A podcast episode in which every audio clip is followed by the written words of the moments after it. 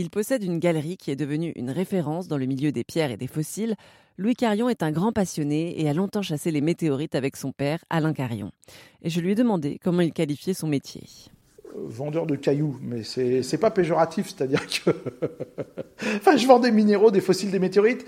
Dans l'absolu, on appellerait ça plutôt de la minéralogie, donc minéralogisme, mais je trouve que c'est un bien grand mot.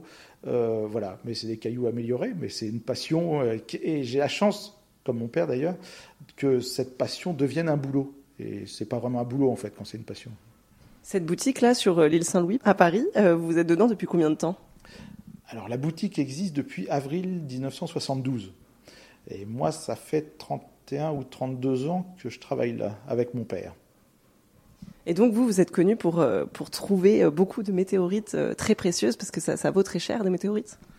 Oui, alors oh, il, y a, tous les prix pour les météorites. Ça va être quelques centimes, c'est un prix au gramme, donc c'est assez facile, mais ça va être quelques centimes à quelques milliers d'euros le gramme, suivant le type de météorite, le nombre de kilos retrouvés, si c'est une chute observée, la localité fait aussi le prix. Et c'est-à-dire qu'on est spécialisé là-dedans depuis plus de 50 ans, parce que ça fait 50 ans qu'on vend des météorites ici au magasin. Mon père a la chance d'avoir la plus grande collection privée de météorites en France. Il s'y intéresse depuis donc très longtemps, il a écrit plein de bouquins sur la question, et on a beaucoup, beaucoup bourlingué dans les déserts, surtout de sable en Afrique du Nord, parce qu'on peut trouver des météorites partout.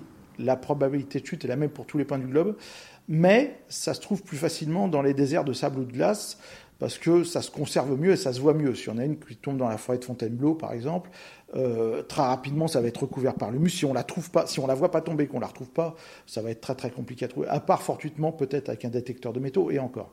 Mais dans les déserts, donc ça peut se conserver des centaines d'années. Donc les déserts de glace, j'aime pas le froid et c'est très cher. Donc on a préféré partir dans les déserts d'Afrique du Nord qui étaient beaucoup plus accessibles, et qui sont toujours plus accessibles d'ailleurs euh, maintenant. Et on a trouvé presque en une vingtaine d'années une centaine de chutes différentes de météorites, ce qui fait déjà pas mal. Vous ciblez un pays en particulier, c'est ça? Parce que euh, les autres pays, vous n'êtes pas forcément autorisé à ramener des météorites. Alors maintenant, à l'époque, dans les années 90, début des années 90, il n'y avait aucune loi restrictive, parce que les météorites étaient très mal connues. Euh, c'était des cailloux qui, des cailloux, enfin vraiment, c'est des cailloux qui tombent du ciel, qui sont précieux, mais ce sont des cailloux. À l'époque, il n'y avait aucune loi restrictive pour les sortir des pays. Et depuis 2005, beaucoup de pays d'Afrique du Nord ont interdit l'exportation de ces objets sous peine de trois ans de prison. Donc évidemment, euh, on a complètement arrêté d'aller dans ces pays-là. Il reste le Maroc actuellement, qui est la plaque tournante, si on peut dire, des météorites, parce que c'est encore le seul pays où on peut les acheter, les exporter légalement, souvent avec un papier de Rabat euh, ou de Casablanca, je ne sais plus. Enfin, il faut un papier, mais ça, ça s'exporte. Voilà. Dans les autres pays, maintenant, c'est complètement interdit. Donc, lorsque vous alliez euh, là-bas au Maroc, vous allez à la chasse aux météorites. Vous allez aussi rencontrer des personnes avec qui vous marchandez, peut-être qui vous, qui vous vendaient des choses? Oui, alors on, on allait plutôt dans le désert libique et là, on allait tout seul, donc on allait chercher des objets tout seul. Le Maroc, bien sûr, enfin surtout la région du sud du Maroc, c'est-à-dire euh, quand on passe la classe en dessous, Ouarzazate, mais plus loin, un peu Zagora, Mamid, Erfoud, Rissani, les dunes de Merzouga, sont des coins où les gens se sont mis à chercher des météorites et à en trouver beaucoup. C'est-à-dire au départ un peu, puis tout d'un coup beaucoup, parce qu'ils se sont rendus compte que ça valait beaucoup d'argent.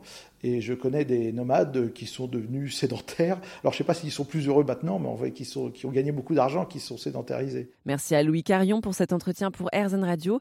Et pour percer tous les secrets sur les météorites, rendez-vous sur airzen.fr.